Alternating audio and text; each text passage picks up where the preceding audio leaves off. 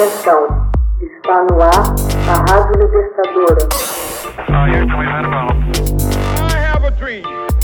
Assim sendo, declaro vaga a presidência da República. Começa agora o Hoje na História de Ópera Mundi.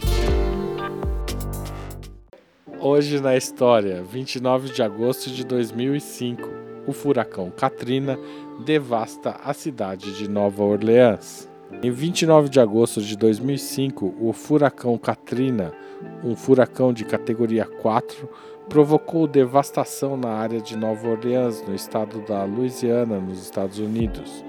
Apesar de ser o terceiro mais poderoso da série de furacões da temporada de 2005, o Katrina foi o pior desastre natural da história dos Estados Unidos.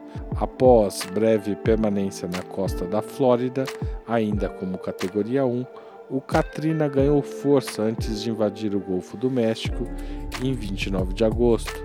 Além da devastação provocada na área de Nova Orleans, o furacão causou danos no litoral do Mississippi e do Alabama, bem como em outras partes da Louisiana.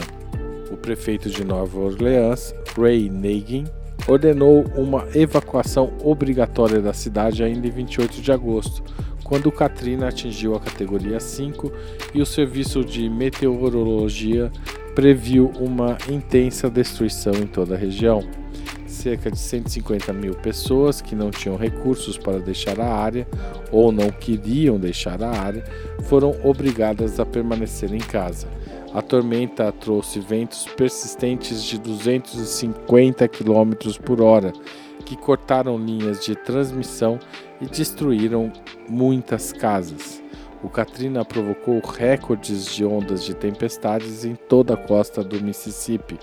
As ondas do mar passaram pelos diques que protegiam Nova Orleans, situada a cerca de 2 metros abaixo do nível do mar, do lago Pontchartrain ao rio Mississippi. Com o rompimento do dique, 80% da cidade ficou inundada, atingindo inclusive o teto das casas.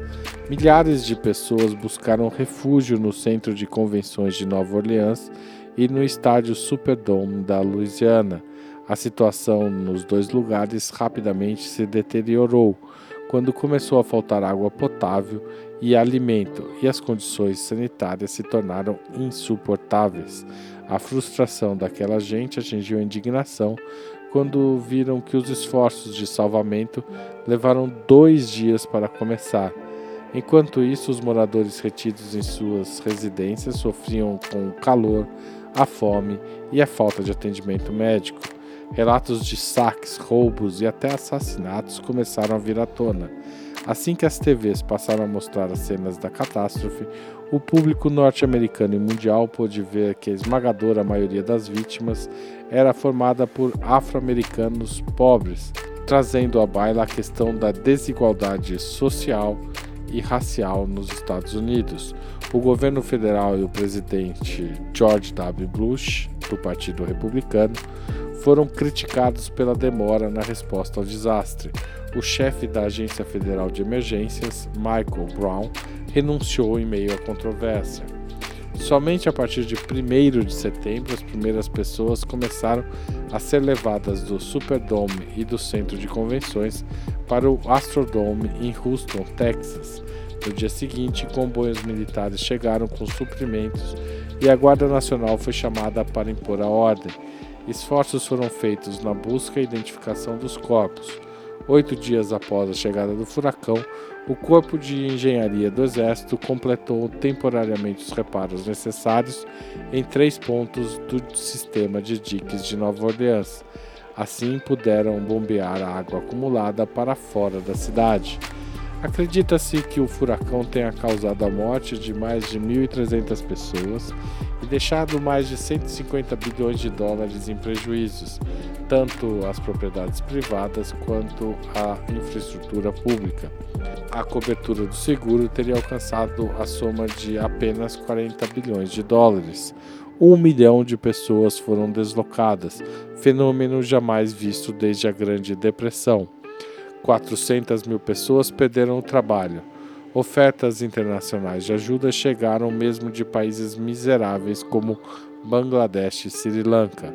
As doações privadas de norte-americanos atingiram a soma de 600 milhões de dólares, o que era insuficiente para corrigir tanta devastação.